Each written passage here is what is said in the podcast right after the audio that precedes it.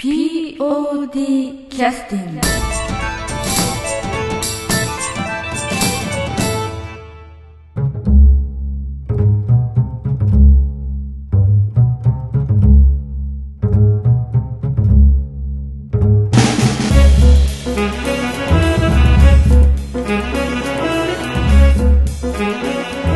劇団 POD ポッドキャスティングです。この番組は富山県を拠点としたアマチュア劇団である劇団 POD のポッドキャストです。劇団員や関係者ミュージシャンやアーティスト他の劇団の皆さんにご出演いただきましてオリジナル制作の劇中音楽を交えていろんなお話をしている番組です。えー劇団 POD ポッドキャスティングです、えー本日は、えー以前にも、えーご出演いただいております、えー富山県高岡市のご出身の、えー俳優でいらっしゃいます一山紀章さんに、えー参加をいただいております、えー本日は、えー2009年に制作をされました映画「沈まぬ太陽」にご出演をされた、えお話をたっぷりお聞きしております、えーこちらの映画は、まあ、現在、えー DVD やブルーレイなどでも発売されております。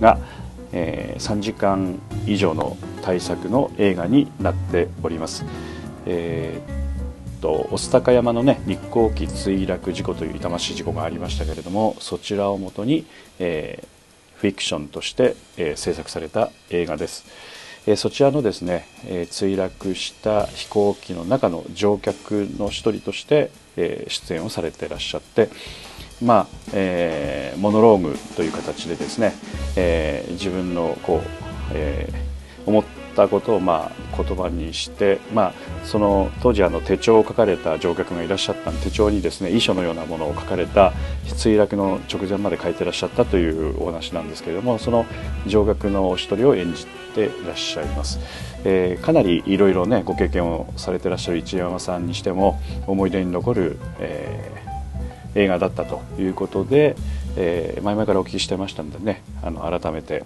お聞きをさせていただきました、えーそれから、えーっと最近のお話ではですね、えールック JTB 安心パックということで、えー旅前旅をこうする前の、まあ、相談窓口としてこういうサービスがありますよというような、えーそういったあの、まあ、プロモーションの、えー CM にご出演もいたされてらっしゃいましてそちらもあの、えー JTB の、えーウェブサイトの方の、えー YouTube の方にですね、えー公開されておりますのでそちらもあのブログそれから Facebook の方に写真リンクを貼らせていただいておりますのでまたそちらの方もね皆さんあのご確認いただいて、えーお楽しみいただければと思います。えーね全然その初対じみていらっしゃらない感じの、えー一山紀章さんなんですけどもこのルクは JTB 安心パックの CM では、えー初対じみてらっしゃる雰囲気が出ててやっぱり、まあ、役者っていうのはすごいなというふうにちょっと感じさせていただいております。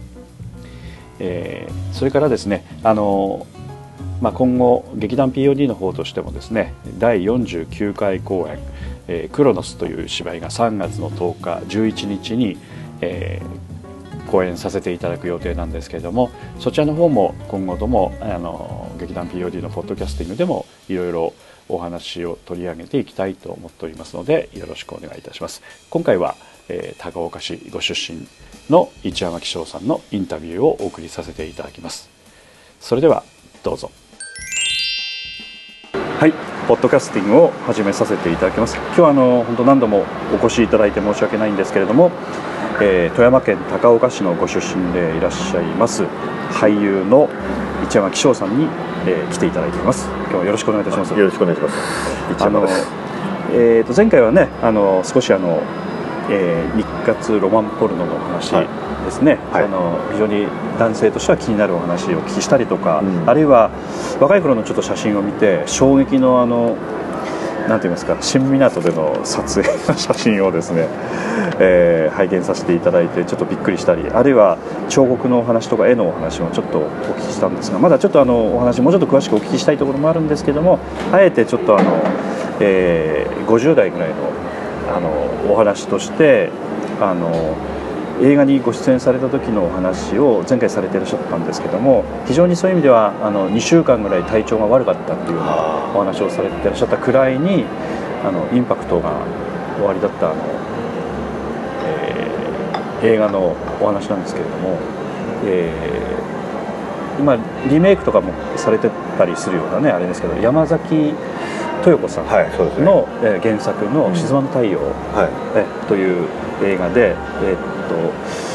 と渡辺謙さんが主演でいらっしゃってあの日航機の墜落事故須高山の墜落事故の、えーそれを描いた映画ででそちらの方であの乗客として手記を残るあのその亡くなる寸前にあのそのメモ帳か何かに手記をこう書き写してそのままお亡くなりになった後でその手記が発見されたというような、えー被害者の方のお一人を演じてらっしゃったということで。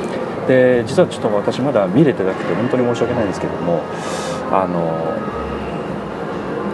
おしその事件自体はものすごくこの非常に難しいというかその、えー暗いというか非常に悲しいというかそういった事件なんですけども実際一山さんにとってはお仕事としてはまあ普通にオファーがあってあのじゃあやってみようかみたいな感じで始められたお仕事の一つじゃないかなというふうには思うんですけれどもどうなんでしょう？かなりやっぱり最初から何かそういった事件を知ってらっしゃって覚悟してらっしゃったところがあったのかその辺はどうなんでしょうか？あのまあその監督とは初めてお仕事一緒に、えーさせていただくことになったんですけど、はい。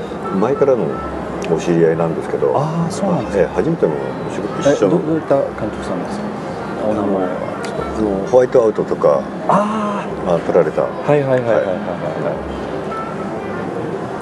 若松監督なんですけど、い。うんうんうんうんとっても物腰が物腰が穏やかで上品な方で、えとてもーかなりロケとか得意にしてらっしゃるんでしょうかね、ーロケ撮影そうですね。まあ前舞台もねあの演出されたりしますし。あそうですか。えええー。僕は一度だけしか。何も知らなくてすいません。ええいえいえあの一度だけ拝見したことありますけど。あのああれ舞台じゃない。舞台を使った。ああの映像の撮影でしたあれは。あそんうですか。そんな難しいことですか？ええええそれ一回見学に行ったことありましたけど、あの結構あのなんか俳優のコントロールもうまい方で、え。あのやっぱり演出ももちろんそうなんですけど演出自体その演出の中に俳俳優という人間のコントロールをすることがとても上手なうんうんうん方ですよね、持っていき方が。それで中で僕はあのだ監督さん経由でお話があったということですか？あそうですよね。それでうちの、まもちろんマネージャーがあのまあ親しくさせていただいてるっていうこともありますけど、はい。それで初めてのお仕事がそれだったんですけど、えー。まああのまあ、撮影から撮影の半年前かさ半年前ほどじゃなかったと思いますけど多分34ヶ月前ですかね、うんあのそういうお話をいただいてあぜひあのあのお願いします。ありがとうございますという感じで。でまあその亡くなった方の手記実際の手記のコピーですよね。はい。墜落する飛行機の中で必死に命を命が燃え尽きるまで書き殴ったそのメモ帳のコピーですね。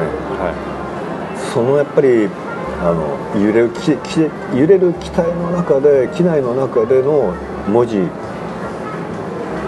を書かなきゃいけないっていういことともう一つは死ぬということを自分はもうすがんでも何でもない。今すぐ数秒1分数分の間に死ぬ確実に死ぬだろうと思いながらその手記を残す人間の気持ちになれるかどうかがものすごい最大のポイントでしたよね。それはあのオファーいただいた時にはまあその役ですよと。で脚本も一緒に来て、ええ。あのそういったし式のコピーもなんか届いてみたいな。そうですね。あの、まあ、要するにワンセットでドーンとこうはい。話があったみたいな、そうですね。あの衣装合わせの時にまずそのコピーを渡していただいてはい。あじゃあその前にやると決める？ええもうもちろんそうです。なんかあのどちらかというときお決めになる時はそんなになんていうかそういうお気持ちになるということを考えずにというかあ仕事の仕事の一つとしてお受けになったみたいな。それはそうですよね。あのまあその監督の仕事はもうほとんど断ることはねありませんから、はい。えーっとあの文句なしに、はい。えーお付き合いいただいていあのいただけるのはとてもありがたいので、はい。まあ、結構高名な監督でいらっしゃいますし、はい。でその監督からその衣装合わせの時にまあその内容を切々とあの説明されまして、はいとにかくこれで練習してくれとノートを渡されました。ごつい、練練習してくれ、うん、あの墜落しながら手記を残す人としての練習ですね、あのだから数ヶ月にわたって僕は練習しましたね。あの墜落その数ヶ月の間僕は墜落書いてる時間だけは墜落して死に向かうわけですよ。は一日の何時間はな何分はいつも墜落して死んでました。それをまあ何ヶ月か続けて、えーそして撮影がやってきてまあそこで本当にいかに自分はあのだから僕のあの仕事はとてもある意味嫌な部分があって、はい。僕は撮影なんか死ななきゃいけないんですよね、あの死に向かわなきゃいけないっていう。え演じてるんじゃなくて、ええ。向かうんですね。ええ向かわなきゃいけないんだよ振り振りはできないっていうことなんですよね。ど。でどうしていかにそこの中で死に向かっていけるか死に近づけるかっていうところが最大どれだけ画面に出るかっていうだけなんですよ、ね、なるほど。あそういう意味でああきついこれもきつい仕事だなと思いましたねこの仕事の時は仕事の時は。そのその前はやっぱりあの見客商売で冬の京都の河原をなんか何時間も、ね、ダートコース砂のところを走らされた時には 俳優ってきついな。俺続かないかもしれないと思ったのが49ぐらいの時ですよね、それは何の仕事ですか？えそれは何の仕事ですえ、か？ああの見客商売です。あああそうなんですか、ええあのピーター誠さんと渡部篤郎さんですね、ああすみません。あれそれはすみません。私全然存じてなかったですけども。ああそれはぜひまた見させていただきます。はああもしかしてどっかでねやってるかもしれないですね。あの、はいはい。あんまり見てほしくないんですけど。そうですか。なんでかって言ったら なんでかって言ったらそのもうねダートコースを走り疲れてい、え。フラフラになってんだよもうねえ49ですもんね、ねそしてね若者はみんな先に切られて死んでいくんですよ、はいはいだから先にお疲れ様です。で僕はね先生の役だったんで最後までね。最後まであの 見客と戦わなきゃいけないんですよ、はいはいあの強いあの渡部篤郎さんとはい。はいその時の刀がブレブレになっちゃってもうあのねうちの先祖からするとなんか先祖の恥みたいなあのいや本当ねあの俺あの兄貴に見られたらどうしようかなと思ったぐらいのやばかったですよね。いえいえいえ。まあでもまあまああのそれそれでリアル感が出たという考え方。まあ、ね、そういう考え方で行くしかないですよね。本当にね。あれは本当に肉体的につらかった。あの砂場ってね足取られてはい。入れるも大変抜くも大変であもうそのチャンバラシーンが全部体鍛えてること状態ですよね、はい。下半身、はいはいはい。いや本当にきつかったですよあれは尺も結構長かったんですね。そしたらそなの、まあなそれを何回もやるわけですから、うんそういうことですよね。ダーッと走りながらやる。またこっち走りながらやる、うん。また走りながらわーっと走っていく。こっちその行く中の途中途中を切り取ってつなげていくので、ええ。きだからもうね。想像しただけで息上がりクランクランですよ。朝の朝のあれ何時5時に現場集合してますから、はものすごい早い時間起きてうん。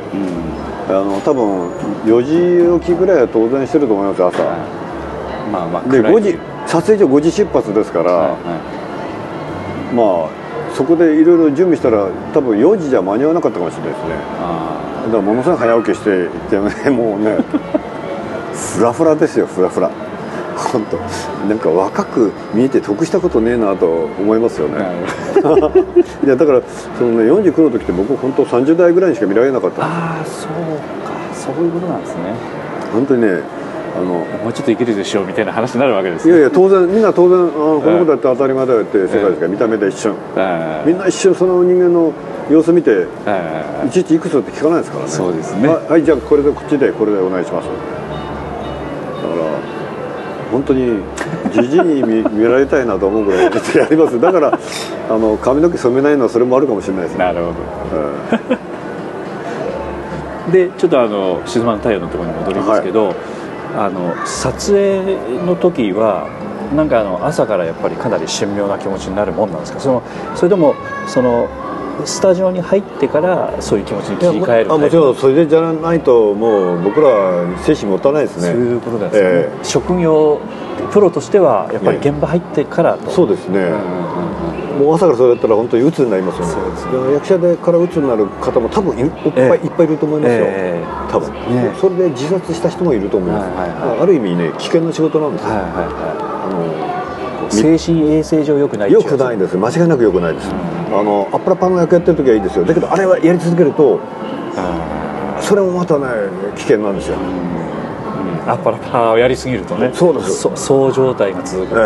あのードーンと鬱になりたくなるっていう動きが出てくると思いますよ、いやとってもよくわかりますよ。ねそういうことを切り替えつつも本番のそのとこに向かうと。ただあのおそらくちょっと私の勝手な想像ですけれどもその座る席が用意されてて飛行機のセットの、はいはい。はい。はい。まあ、どんな感じでカメラがあるのかちょっとあれですけれどもいわゆるその当然そのそういうところで何回かリハーサルされるんでしょうけどもい実際揺れたりするんですか？もちろん。ああの例えばこういう飛行機のあはい。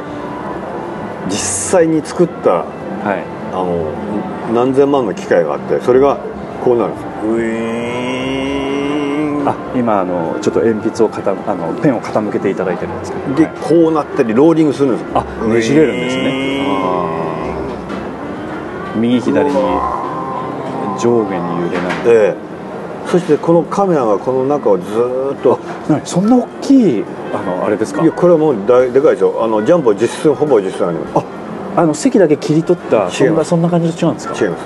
こうでこのものすごい金かかってますよ、でこのここからここまでカメラがダーッと伸びるカメラ。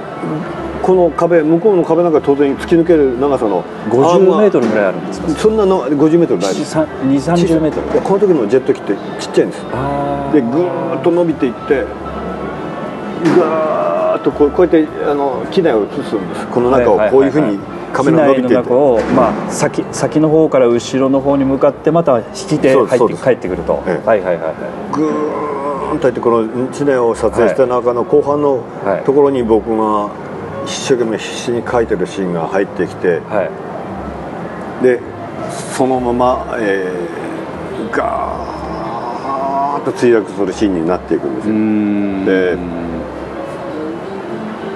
だそのためだけに基本的にはまあ作られてるようなそうです。セットですよね。えー、ものすごいあ5000万はかかったはずです。以上。それはかかるでしょうね、ええ言ってました。そんなすごいはあ。であのまあ当然その主要な乗客の方とそうじゃない方といろいろね、ええ。セリフがある方とない方といろいろあるとは思うんですけど。はい。はい。あの一山さんの方のあのお座りになってらっしゃった席のお近くにはいろんな、まあ、衣装を着た方も当然座ってらっしゃるんですけどそういうセリフのある方とはポツポツといらっしゃる感じそうですね。うん。あのここであこんな表情をする人がいるっていうのをバーッと捉えて、はいはい。でこのこっちの方に来てはいはいはいはい。みんなキャーってわーとか言ってる中でバーッと拾う人がいたりいろんなことも、はいはいはいはい。そこでカメラがやっていくわけですね、はい。あじゃあこのシーン行きます。その人拾う、はい。で次こっちのシーン行きますってガーッと。はいはい。で、まあ、僕のあの撮影はそこでその機内のそこで終わったんですけどその後はやっぱりあの、えー僕の手紙をはい。息子が読んでいる。そしてその声がいつの間にか僕の声に切り替わる。声に切り替わるっていう、そのその録音がまた辛かったですよね。その正直はいはい。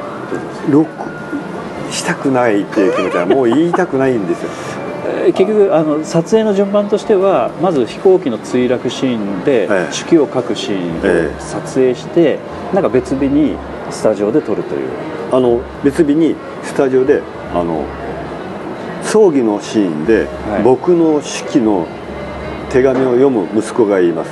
それが映ってる映像を見ながらそうですね。僕の家を見ながら、えー息子が読んでいる、そしてその声が僕の声に切り替わって僕が読む、っていうシーンの録音を後日あの録音スタジオで撮るんですよね、いやそれもまた本当にね自分の心がなんかもう本当にね嫌なんですよ。あのそんなに嫌だってもう撮影って撮影っていうか仕事ないんですけどまあ知りあのその録音の技師さんがあのシャンゼリオンの録音してた技師さんで「あ久しぶりですね」とか言って。話したら、まだ聞きがちょ紛れたっと気が紛れたんですね。だけど。まあ東東映ですもんね。ええ。いや本当にねまあその人と会ったらなんか多分あれ十何年ぶりぐらいだったんで。おあそうか。そうなりますよね。そうなりますよね。あもう本当は久しぶりですね。もう前はあのほら女子だったのが今メインでやってるわけあですかそうらねか そうかそうですね。確かに確かに、ええ。はあそうですね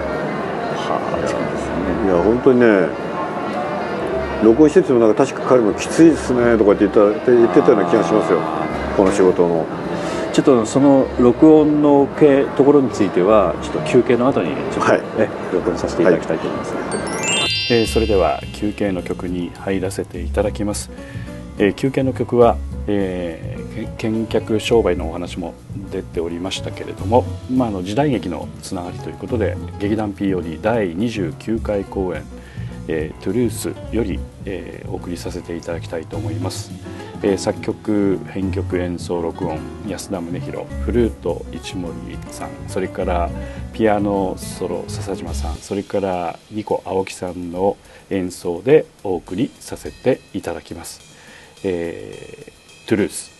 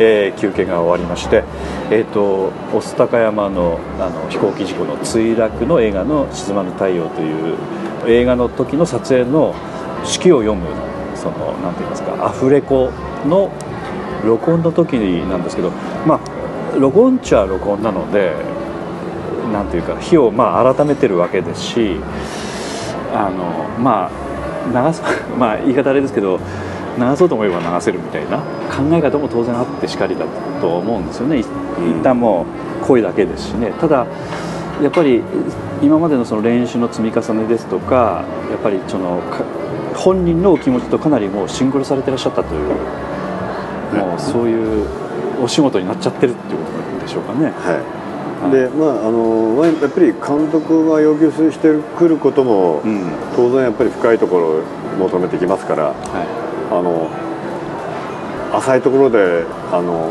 済まされないですね、はいはいはいそうですね。だからあのまあまた自分がそのその静まぬ太陽を見てみないとわからないですけど、ん。どれだけの仕事ができたのかよくわからないですけどいやーやっぱりそれが終わって本当にやっと離れられたと思思いましたね。えーそしてだけどこの前も言いましたけど試写会はもう見に行きたくなくて、一般観客としてえーご覧になったという話ねそれこそポップコーンとコーラを持ってでも行かないと見れないかったですよね。うん。見てくださいってぜひ見てください。ちゃんと見てくださいって言われても 見れないですよね。であのやっぱりそれほど辛かったんでしょうね自分が。あのきっと。あのその地獄がまたやってくると思ったらあ変な話。ーまあ何回も死んでるわけですからね、うん。うん。それも本当にこう数分後に確実に死ぬということを分かってる人とシンクロしてるわけです、ええ。いやいや結構本当辛いもんですよねあれって。あの僕のこの話をある演出家はあのじ自分がなんかその講演する時のネタに使ってるらしいですけど。そうですか。えあのこんな人がいてあの撮影の時にこうだったって。俺彼にどんな話したのか忘れましたけど多分似たような話なんでしょうけど。多分そんな話したのは彼知り合いのその演出家が初めてぐらいだったんで。あそうなんですね、ええ。結構あの彼はすごいえぐい話だとか言ってなんかあのね、あの感激してましたけど。あのその時まあマネージャーの立場でもいらっしゃる奥様はいやうちその時はね、うちの奥さんはマネージャーじゃなかったんです。あそうなんですか、えじゃああの奥様としてのなんかそういったお仕事をやってらっしゃるということはご存知だったわけ？もちろんそうですね。だその時にあのなんて言いますかその毎日まあ練習してるわけですよね？そうですね。あのそういった姿をご覧になってらっしゃってどうだったんですかね？な直接聞いてらっしゃるかどうかわかんない。いや聞いてないですね。あそうですか。あのあ大体悪役やってる時には不気味で近づかないとかね。やっぱそういうのあるんですかね、ええ。ええあのやっぱりあのとにかくあのなんかあのまあ切り替えてるとは言いながらもいやそういうわけ引きずりますね。うんでとにかくあの危なっかしくてあんまり声かけたくなかったって言ってましたよね。あのすっごい悪役やった時には。あーそれはあの妻たちの226でしたっけ？いや違います。あのね僕が言ったのはねええ。凶悪の紋章ってやつですね。ははははで又野亡くなった又野誠司さんが主役で,、はい。で僕はその彼は刑事で俺は一番の悪党なんですよ。はいはいはい。で僕の手下が宇梶剛君で、ああその時にはまあおっしゃるえー宇梶君と仕事してでそれには結構原田芳雄さんとか、はい。世良正則さんとかも出てくれてて、えー結構 V シネの走りだったんですよ。でそれ僕はその時もあの、えーいわゆる濡れ場があって、はい。えめっちゃくちゃ綺麗な裸の綺麗な女優さんで、はいはで撮影の合間彼女はすっぽんぽんで歩くわけです。いおお要するに堂々といや堂々と何のあのいわゆるこうなんか前張りもなく。はいはい。まああのまあ本当に堂々とというそうです。えもうそれ見た時は僕あの僕もまず前張り剥がしましたね。あのね。申し訳ないと。いやまあそれありますよね。で彼女がその出して俺はその前張りつけてるのはちょっとバカみたいだと思って俺はもうで言いましたね、まあ、その辺はだから女優さんとのなんていうかあのあれもあるんですよね。女優さんがそういうのにあの逆に言うとしてた方がエチケットみたいなところもあるところもあるわけですよね、まあ考え方としてはね、ええ。まあ、あのその女性は全く何も隠さずやってましたから、もうそういう気にしない人だったら、まあしょうね、そういうふうにした方が。でいやもうあの腹くくってたんでしょうけど、うんうん。でやっぱりあの一番の傑作はですね、はいえー監督が僕にこう言ったんですよ。成田悠輔っていう監督だったんですけど、はいはい。すごいあのあのあの素敵な監督なんですけど、はい。あの結構ヤンキーでヤンキーの感覚が面白くて、えええー短気でですね面白い人で僕は結構好きだったんですよね、でそのまあ、一一山さんが気に入るタイプかもしれない。そうでな確か山形だからね山形かどっか秋田かどっちかあの辺なんですよ。あで面白い人で。でその彼はあのあの監督俺はすごいあのとても変な話あ、はい。プロポーションの綺麗なものすごい綺麗な人なんです。あその女優さんの名前は忘れましたけど、はい、女優さんはい、ね監督あの見ちゃダメですからダメ。え？新聞見てて何ですかそれ新聞ですか。で英字新聞見てる。はいはいはいはいはなんだ。でねこれねあのもしやばかったらカットしてってください。いはい。あの彼女が、はいやばかったらここからカットします。はい、ええで大丈夫だと思いますけど、はい。このエッチなシーンで、はい。彼女が僕の体をはい。あの、えーこう愛撫するシーンがあるんです、で、はい。はい。はい。えー下の方からこう自分の体をくっつけながらはいはいはいはい。来るんです。はいはいその時にはい。本番の時です。はい。僕は撮影止めました。はい。あすいません。はいカットえーどうした？すいません。ちゃいました。ああなるほどなるほど。はいはいはいでみんなで爆笑して監督「あははは」とか言って大爆笑して「あカットななんだよは」とか言って結局あの僕のはい。息子は正直なんです正直なタイプはどうもねなるほど。隠しようがないんです好きじゃないタイプには絶対に反応しないんですよ。あはいはいあこいつ本当になんて正直なやつなんだろうって。あのもう今は正直でもなんか何もどうにもならないですけど、いやいやいやあのあの時は本当はなんかなんか楽しかった。あの思い出は本当ね。うーん。もうちゃいましたって。でもでも現場楽しい感じですよね。楽しいですよね、でうん。まあ監督の人柄もあってね。そう。うん。でそのシーンが続いてそこへ又野誠司亡くなった又野誠司さんがはい。入ってきてはい。乱闘騒ぎになるわけですよ。ああであの僕と僕はではい。格闘するわけですよ、ああはいはいはいはい。で俺の手をバーンとやられて僕の手が予定外のことが起きるんです、はい。こういうところにある街灯にえ部屋の中のライトにはい。バーンと当たってライトがダーンと落ちるんですよ。でその時に又野誠司は瞬間僕の目を見た時にすぐ俺は次の動きをした時にすぐ彼は止めようとしたんだけどすぐアクションを続けてくれた。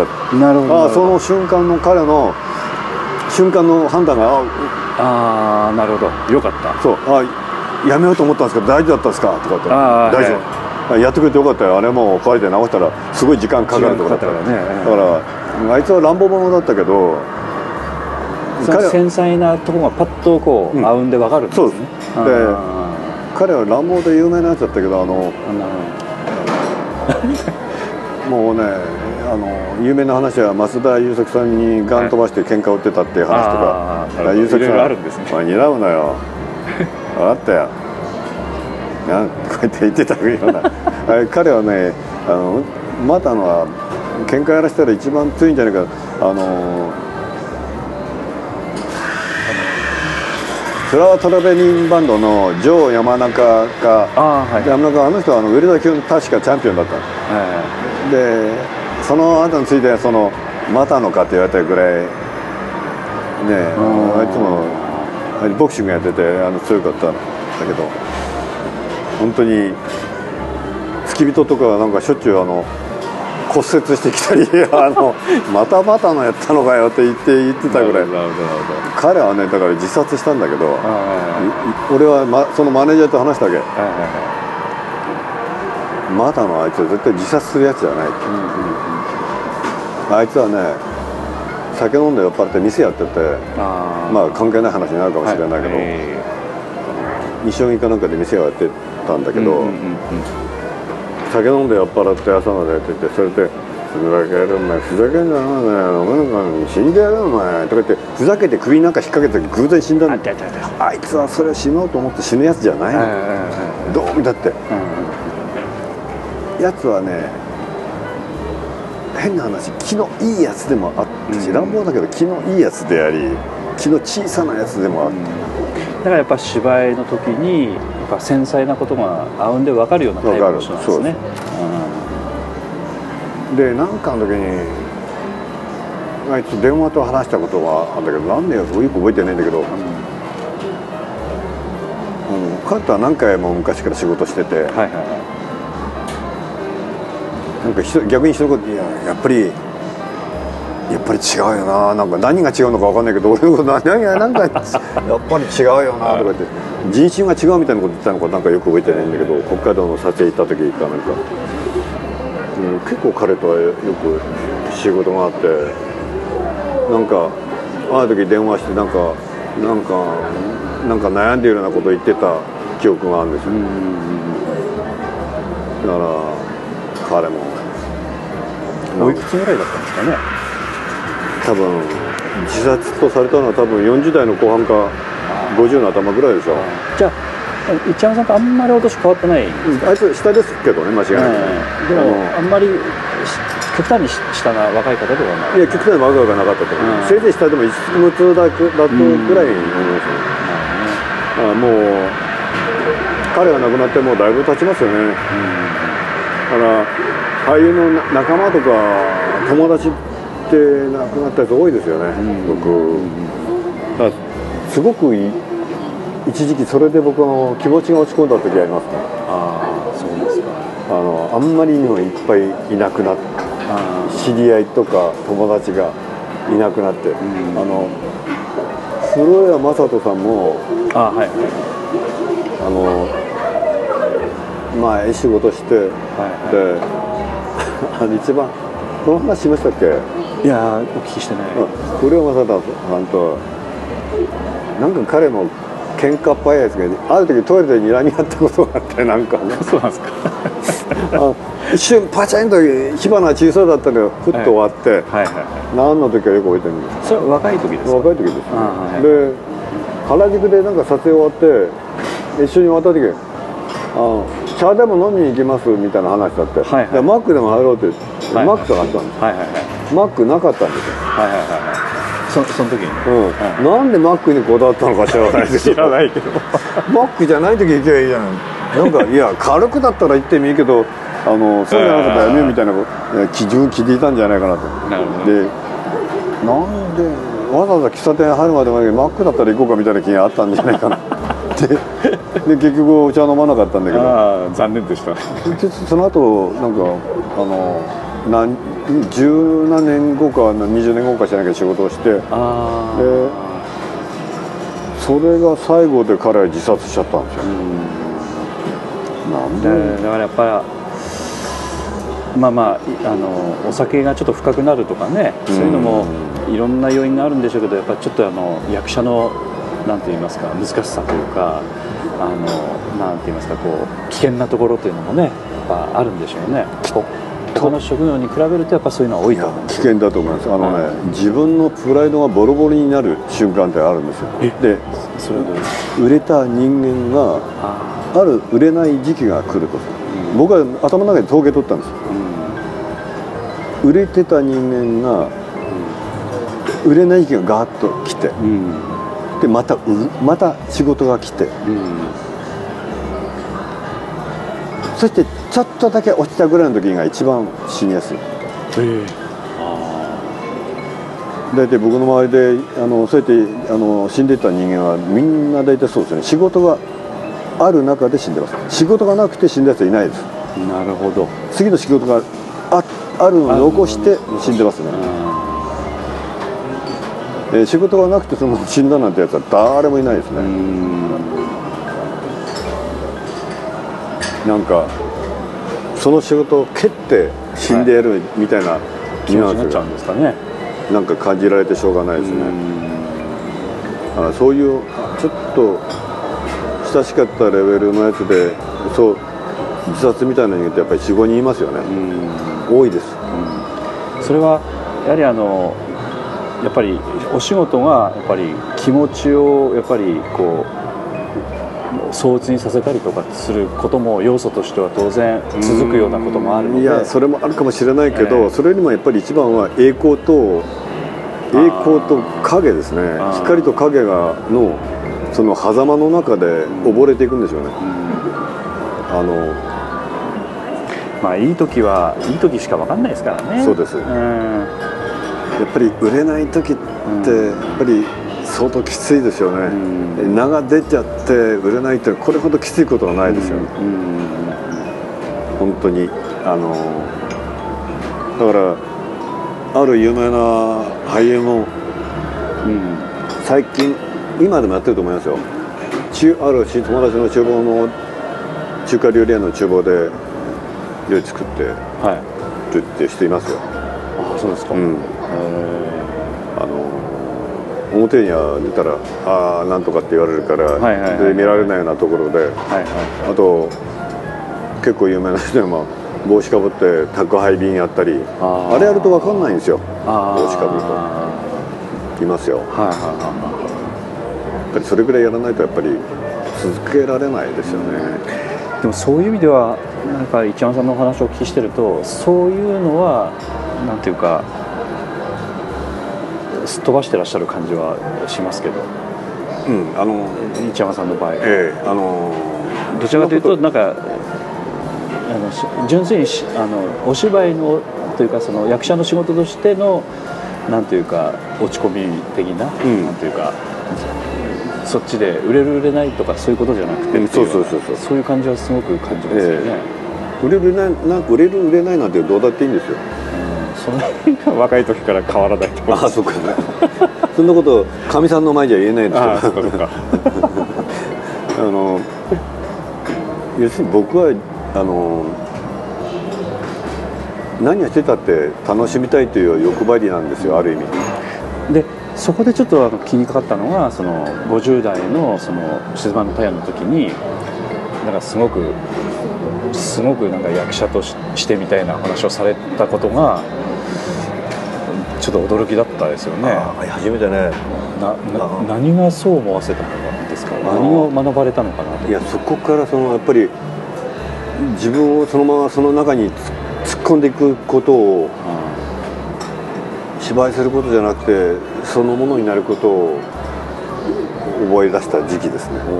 でその後やった映画があるんですよ、はい。まだ公開されてないんですけど。あそのえっ、と自主制作でそうですね。ロケ地が特殊なところで。そうです。それ言えません言えませんけど。ええ。あの私も聞いてないのでわかんないですけど、特殊なところ特殊な言えないところでね、ええ。まあ本当にベテランの俳優ばかりが出てる、ねあのまあ有名な方とか。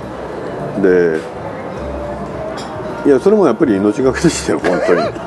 いや本当に。おそらくまあ勝手な想像ですけど行く行くこと自体も命がけじゃないかという感じもします。ので、ええあの出てこれるのかどうなのかというところも命がけではなあ あの本当にねいやみんなあのなんかえ監督とかも軽く考えてましたけど僕はすごい危険だと思いましたよ。あのまあ話だけすると妻の妻はあるところへ行きたいと言ってはい。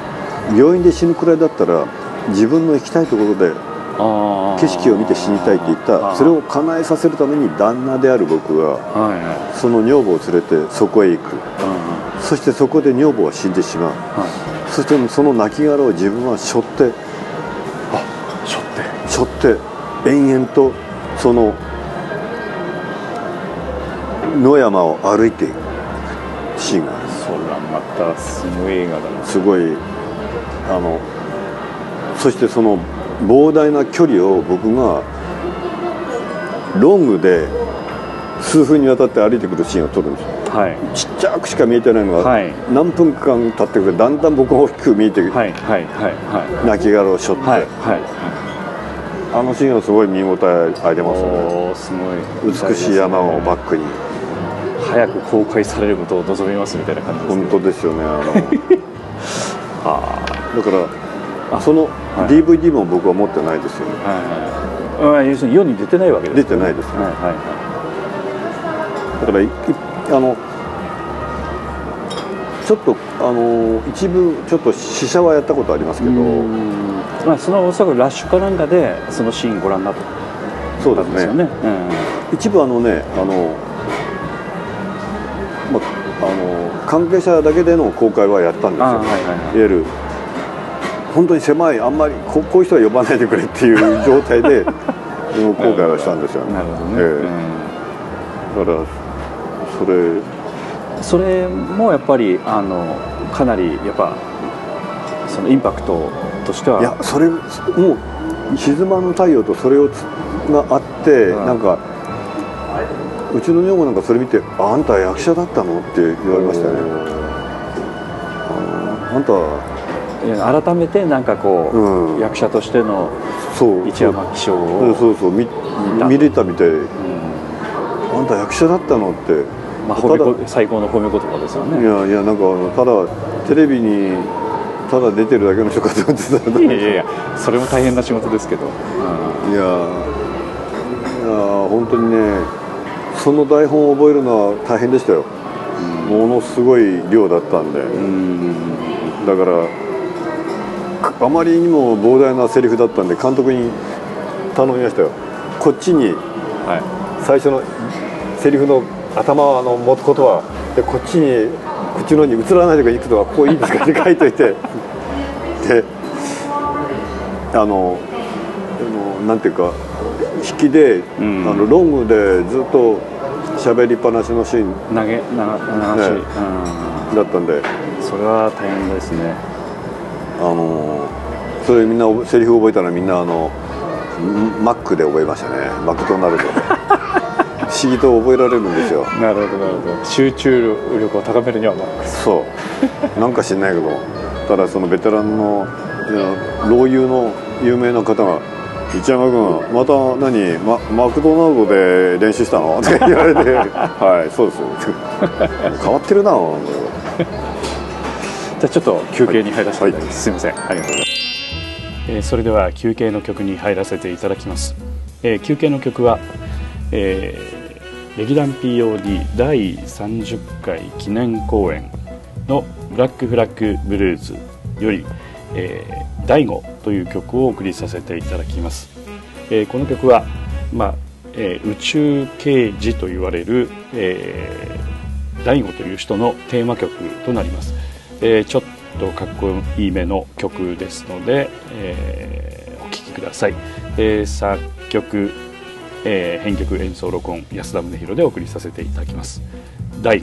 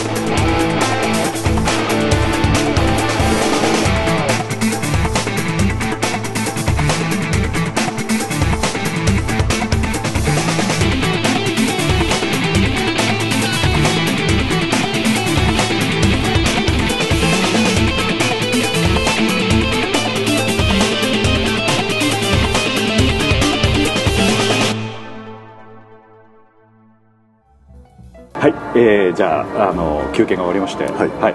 あのちょっと録音できないお話をちょっと今休憩中にいろいろ お話をお聞かせいただいたんですけどあのいわゆるその未公開映画とそれから「沈まぬ太陽」というあの一山さんにとってはその役者としてのなんて言いますかその入り込み方というかそういったことを、うんまあ何か実感されたというかそういうことということなんでしょうかね。そうですね。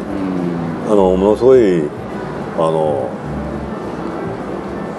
あのバカみたいな言い方ですけど勉強になりましたね、あのあの初めてそのやっぱりやっぱり僕はそのとてもまあ男が亡くなって育った人間だからもうあるかもしれないけど、うん。あの静まぬ太陽でもう初めて泣きましたね自分が。うん。えー俺泣くんだと思ってそれそれからその次の仕事で、はい。あの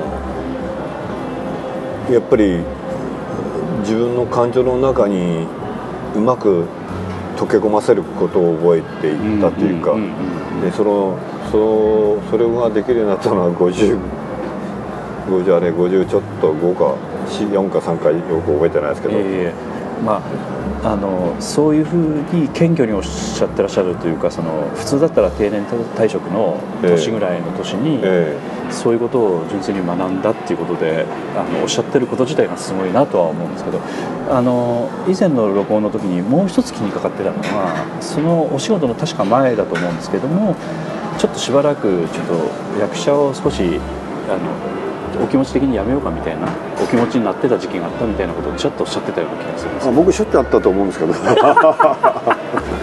失礼いたしました。いやあのねあの。そそういう気持ちになるっていうのは、えどういうお気持ちなのかな？なんかこうなんて言いますか？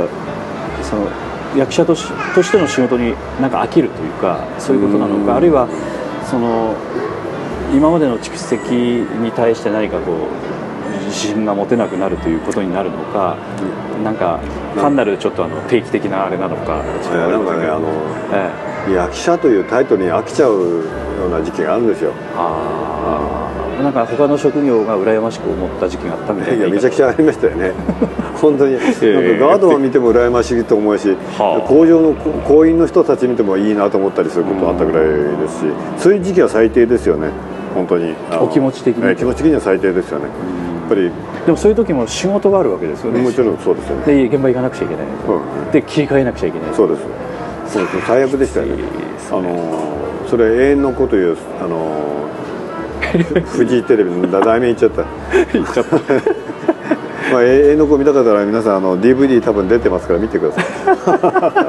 だけどね見てみたら悪くなかったんですよ逆に、それがまた変な話で僕としてはなんか最悪な気持ちになりましたよね、あのそういう気持ちでも形としてその仕事としてきっちりできてるっていうことも。あの割りかしよく残ってましたよね、うん。あのまあ、最悪の気持ちの時の方気持ちの方は撮影には向いてたん。撮影あの話の内容なんですよ。えらい暗い話で。なるほどなるほど、そういうこともあるんですよね。そういうこともあるんですね、ええ。本当にね。だから僕らの仕事はあのなんかゴミにゴミ箱に捨てたようなこともねネタになるんですよ。参考にできるんですうよね、ん。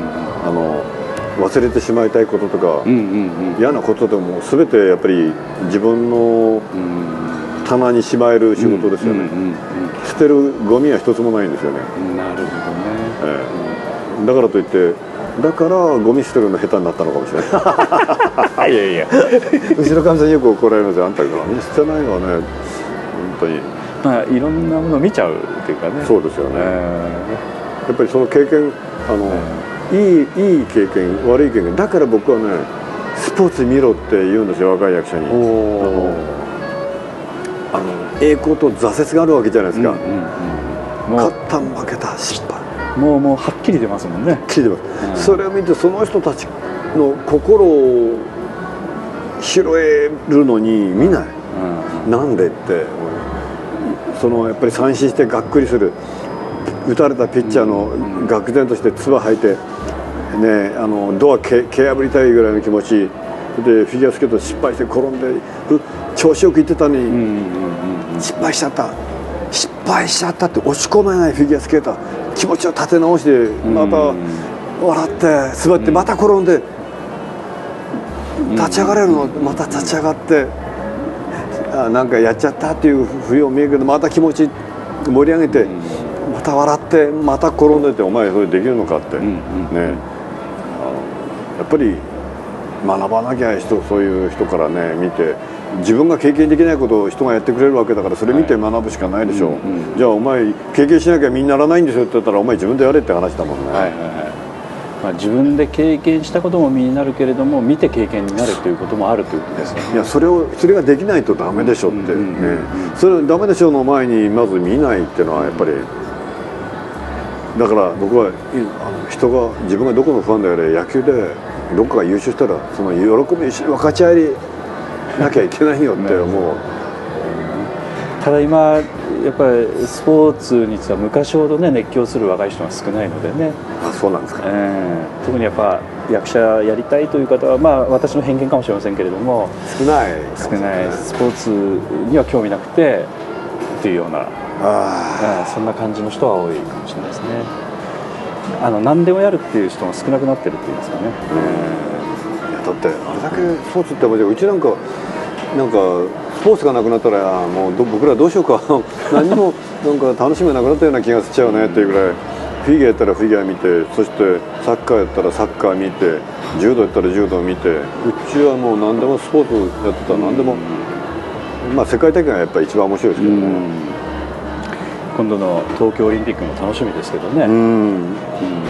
ただ一つあの金だ迷惑だえ聞いてないよって話ですそ んなに日本にとって良くないんだったらなんで承知したんだって話だよね。そうですね。まるで勝ったような儲けたような。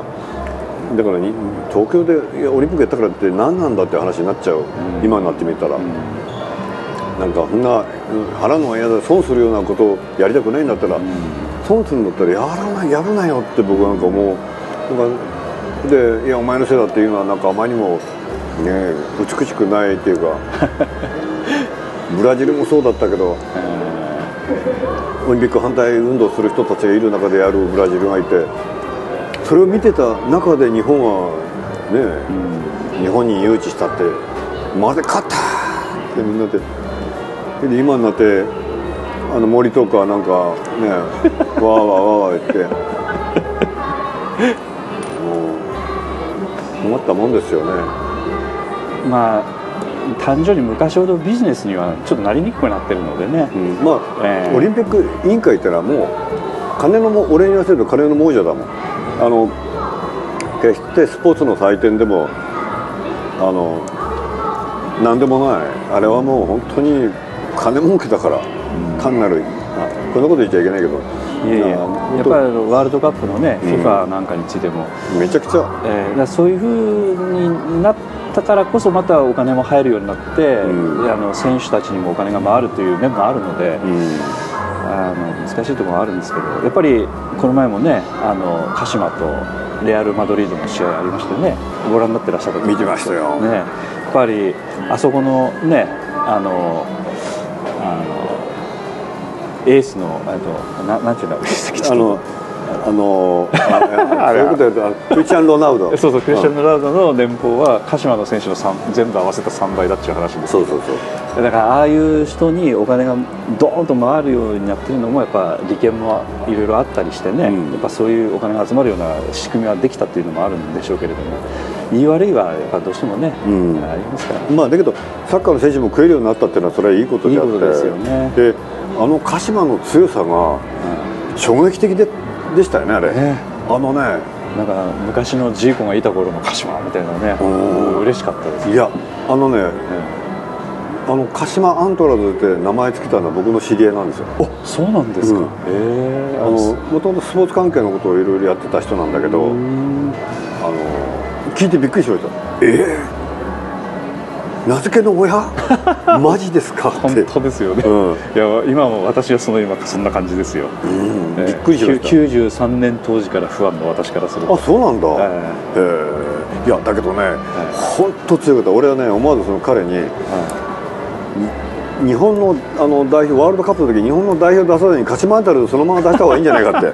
サッカーのやり方が。そうですね。いやとてもあの絶対その全日本のチャあのサッカーのチームと鹿島アントラーズと戦わせたら鹿島アントラーズ勝つと思う俺。あの外国から消費するよりもあの選手たちでやった方が勝つと思う。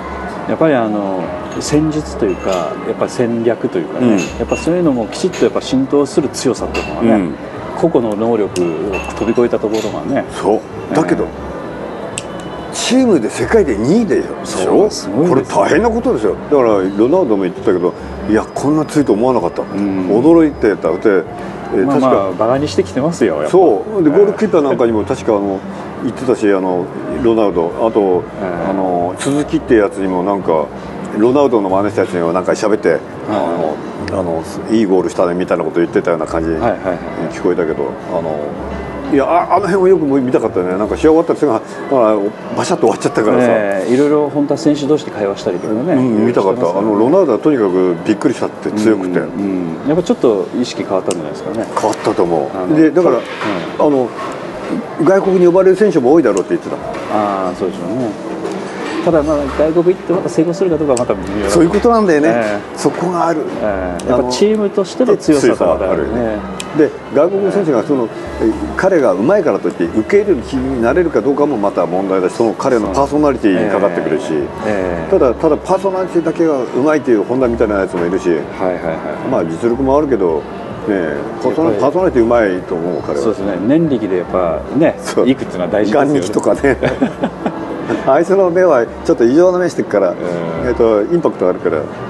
なかなかイタリアで晴れないですよ10番はや本当すごい、ねでレギュラーでも出れないんだけどやっぱが張ってますもんね。そう。でだどんなこんな話してた？らなんかサッカーの解説みたいになっちゃって。すいません。でした。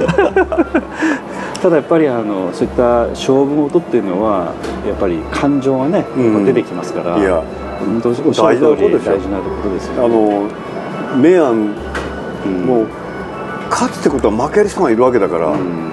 あの負ける人にやっぱり優しいのが日本人である、うんあり、うんあのそれは日本人の良さでもあるわけだからその良さをもうちょっとうん。知ってほしいなと僕思いますね。あの若者にも若者だけじゃない。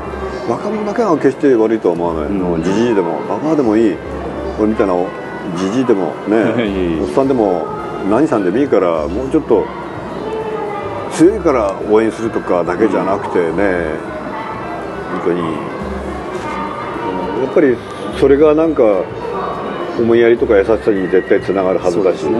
想像そういう想像力はね、うん。やっぱりあの人を思いやるとかね、うん。そういったこともやっぱりできる人じゃないとやっぱり役者は難しいですよね。そうですよ。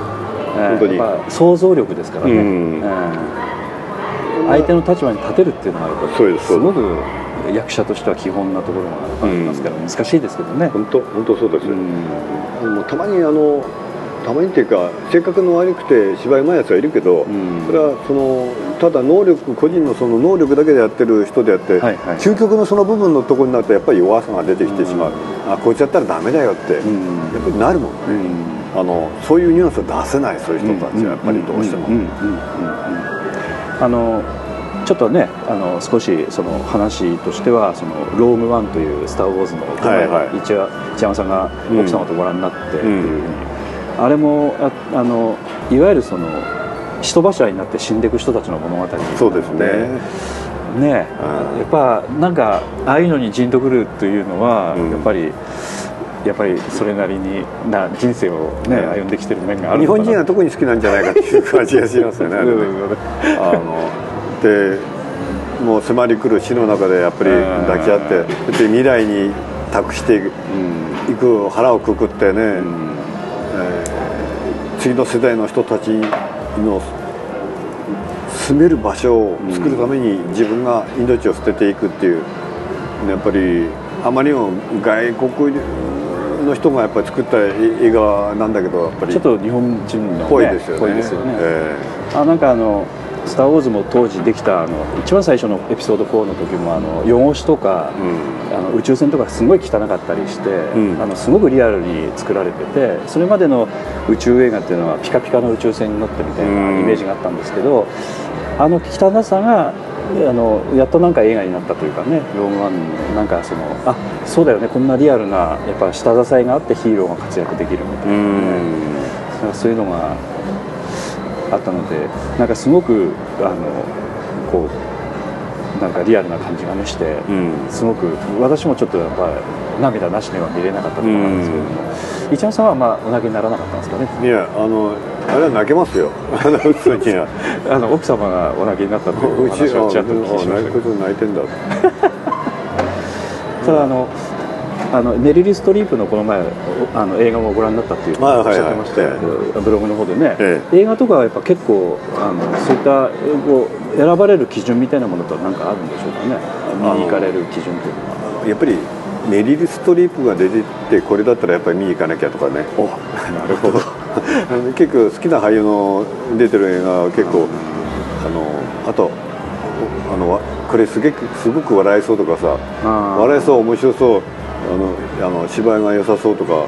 うん。メリル・ストリープさんってやっぱり演じる人じゃないんで、はははは。えーあの人はちょっとその辺を聞かせていただきたはいいです。よ、あのあの人はやっぱりその空間の中に生きてる人なんですよ。おだから全然演じてなくてその空間にいる人なんでやっぱりその辺やっぱりよくあのあ見たいなと思ったりしちゃいましたね彼女はね。どっちかというとあの一山さんの方も一山さんもなんかそんな感じのお芝居じゃないですか。いやあのね組み立て方としたら。そうなななりていきたいなと思ってるだけであとな慣れてるかどうかはそれは分からないですいえ。あのだから瞑想と同じでその無になるにはどうしたらいいかってその空気と自分の体が溶け合うようにうんうんする。溶け合うと思うしかないっていう、うんうんだからそれと同じようにその現場行ったらその現場の中の空気の中に一瞬のうちに溶け合ううんことのできる生物にならなきゃカメロンみたいにならなきゃいけないのかなと思いますよね、うその状況その状況のカメレオンですよね。はいはい。やっぱりあのぶまあ、舞台の話はちょっと今回ねお聞きできなかったですけれども舞台はちょっと準備してその舞台の空間の中に入るっていう準備はかなりちょっとしやすい面があるかなと思うんですけど映画とかテレビの場合は細切れなんでね、ええ。そのカメレオン的なそういった切り替えというかそれは本当難しいだろうなっていうふうに本当になんかこう思うんですけど石山さんどっちかというとそういったお仕事の方が多いですからね、えー細切れのこう空間の中に入っていくという、ええ。ー本当に切り替えのお力っていうのはすごいなと思いますよね。えあのあんまりほらそんな長いシーンあのちょろちょろっと出てるだけだからかもしれないですね。いやそれは逆に難しいと思いまあ確かにそうですね。そんな簡単に切り替えられないですよね。だってちょこちょこっと出るシーンって結構嫌なんですよね。あのね難しいんですよ本当に。うん。あの違和感が出たり浮いたりとかっていう危険性が出てくるんでん。あの出方はすごい気にしますよね。うん。本当に。だから結構やっぱ準備というかねあのその前後のシーンも含めてあの、まあ、確認できるとかできるだけ確認するとかっていううん。お仕事になるんでしょうけれども、まあね。ー今あのこれからのなんかお仕事としてはあの前もあのちょっとミュージカルのねお仕事もえちょっと初めてのデビューの歌をデビューデビューじゃなくてデデビューじゃないですけどこうちゃんとしたそのソロのええ。え歌唱をされるああ。のお仕事をね「あのガラスの仮面の」あええ。あのミュージカルに出られたりしたんですけどなんかいろいろまたちょっといろいろ考えを広げていきたいと思ってらっしゃったりししてるところあるんですか？いやーもうあの何でも挑戦できる機会があれば何でもやらやらやれる年の間はやれやらないとなと思いますよね、で最近ねちょっとね左目がすぐうっ血する癖をついちゃってはははあのーちょっとあの赤くなるってことですか？いやあのねまるで血がにじんで血が見えるようになってしまって。あのその前回あのはい。あの会ってその今会うその間の時期、はいはいはいはいはあのねい約1か月ほどの。約1ヶ月の間ですかねお風呂行ってサウナに入ると目が真っ赤に血がにじんだようになっておあじゃあサウナ入入んなきゃいいんだ。はまたサウナ入ったらまたなったわけじゃあサウナやめようと思ったらサウナ以外のお風呂に入って出てからもなるようになっちゃってえ？と思って今度は下向いたらするとまたなるしもうこっちからなんかねうっ血する癖がついちゃったらしくて。あだからその充血止めの目薬をあ俺このままじゃ仕事できないと思った。全く。ーあの結局そういったところもやっぱ気を使わないとうん、いやいやもう目が真っ赤になったらもう芝居はできない。あの舞台でも危ないぐらいうん。あの映像になると特別なわけじゃないと無意味になっちゃうんでうん。いや俺のあの仕事も本当これまでか と思ったぐらい。あらら。はそういうふうに思われたこともあったというこいうん、とですね、そのわずか1短い。回短い間に。はいはいはい。でうっ血止めの充血止めの目薬さして1日1回さしてるのを続けていくうちにはい。治ってきたというか、はいはいはいならなくなって自分のうちの風呂入ってもなったんだよねじゃあやっぱ怖いですねそういうのはね。もう癖がついちゃってこっちの目、うんこっちの目だったらよく見えないからガン出してりゃいいの。ところがこっちの目効き目なんですね。利き目です、うんもう何も見えなくなっちゃうっていうか。あの文章も読めないし。こっちの目じゃ全然文章読めないんで。ああそうなんですね。いやそういうあ俺も俳優もうできないのかと思いまはあ厳しいもんですね。ですね普通のサラリーマンだったら関係ないですもんそんな。すねえ。塩何うっ血しまないし。受けは関係ないもんね。いや本当そうそういう覚悟まあありましたよね。俺もダメか。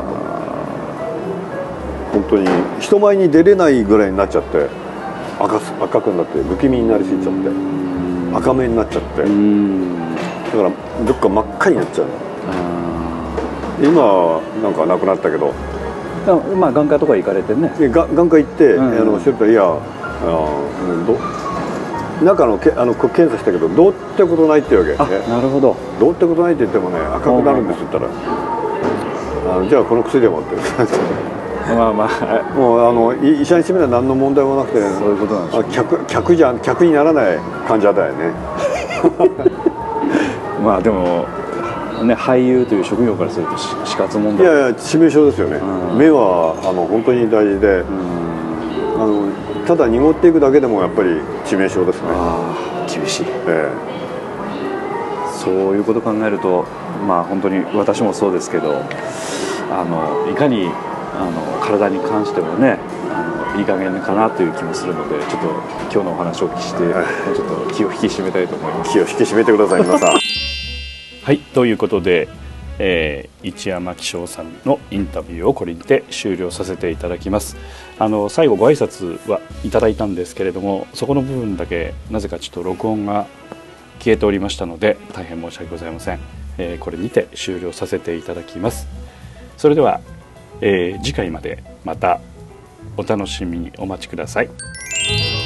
劇団 POD ポッドキャスティングでは皆様からのメールをお待ちしております。劇団 POD の芝居をご覧になった方はもちろん全くご覧になっていない方からでもメールをお待ちしています。メールをお送りいただいた方には劇団でオリジナルで作曲をしております。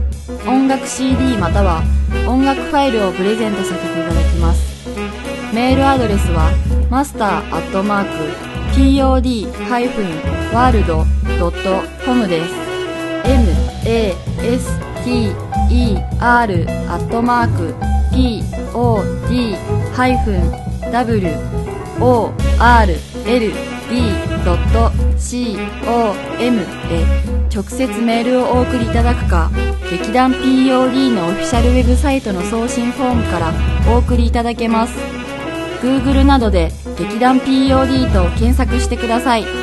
劇団 POD のオフィシャルページのトップ画面のインターネットラジオのリンクを開いてください。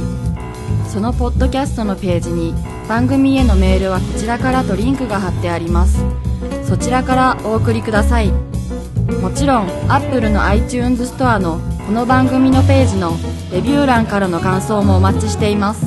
またオフィシャルページのトップページに Twitter と Facebook のリンクも貼ってありますので Twitter のフォロー Facebook のいいねもお待ちしております。それでは次回まで。